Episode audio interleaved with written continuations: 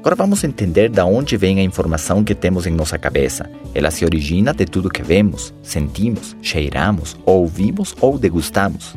Ou seja, pelos cinco sentidos. Quando nascemos, tudo é informação: frio, calor, fome, dor, carinho, prazer, tudo. Nosso cérebro registra tudo. Quando crescemos, escutamos o que os nossos pais nos falam, o que os vizinhos dizem, o que os nossos coleguinhas de aula falam o que diz o professor, a rádio ou a televisão. Tudo o que lemos ou experimentamos se torna informação. Isso equivale ao nosso modelo mental. Tudo que foi colocado em nosso cérebro como se fosse um computador que foi comprado zero, ele está em branco, disposto a receber tudo o que você colocar nele. O problema é que muitos arquivos que chegam até nosso computador são antigos demais. Sabe quando uma versão do Word ou do PowerPoint não roda é, no seu computador porque a versão dele é muito antiga? Ou quando o seu celular pede para atualizar o WhatsApp porque aquela versão não funciona mais? Ficou antiga? Pois bem, exatamente isso acontece com o nosso cérebro. Ele recebeu arquivos e eles são antigos, não funcionam corretamente. Você quer um exemplo? Em minha casa, minha mãe vivia me dizendo que eu devia estudar muito e que devia tirar boas notas na escola para poder conseguir um emprego bom, pois isso representava segurança para um futuro. Claro, uma boa aposentadoria. Ela acreditava nisso e afirmava essa ideia com muita certeza. Se eu não tivesse outras fontes de informação sobre o mesmo assunto, é provável que eu acreditasse naquilo também como a única opção para ganhar dinheiro e sustentar a minha família.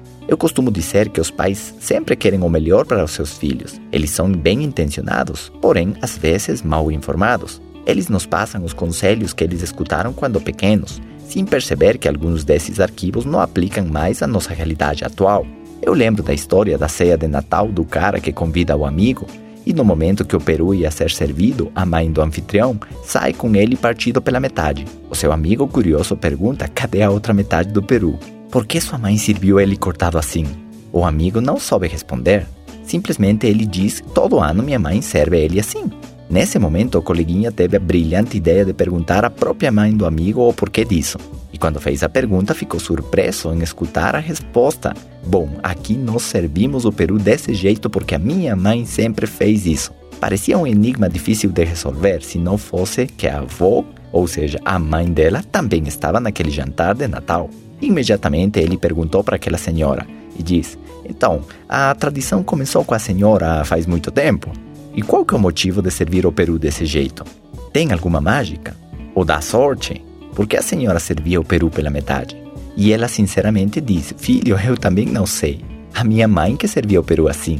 Encabulado com tudo aquele mistério, ele decidiu ir até o final daquela história e diz: Por favor, me diga que a sua mãe está viva. Ela respondeu: Sim, ela está viva, mas ela já foi descansar.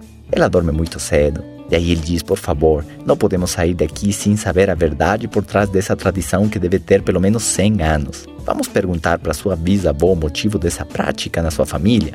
Eles concordaram e rapidamente foram acordar a bisavó e falaram assim: Bisa, a gente só quer saber o porquê das que a senhora servia o peru pela metade. Ela riu e disse: Filho, deixa eu dormir. A resposta é simples. Faz 100 anos, no meu forno não cabia o peru completo. Eu tinha que cortar. É uma bela lição, não é mesmo? Será que muitas das coisas que escutamos, os conselhos que recebemos dos nossos pais ou amigos, são baseados nas coisas que eles escutaram quando crianças ou dos pais deles, que não aplicam mais para o nosso mundo atual?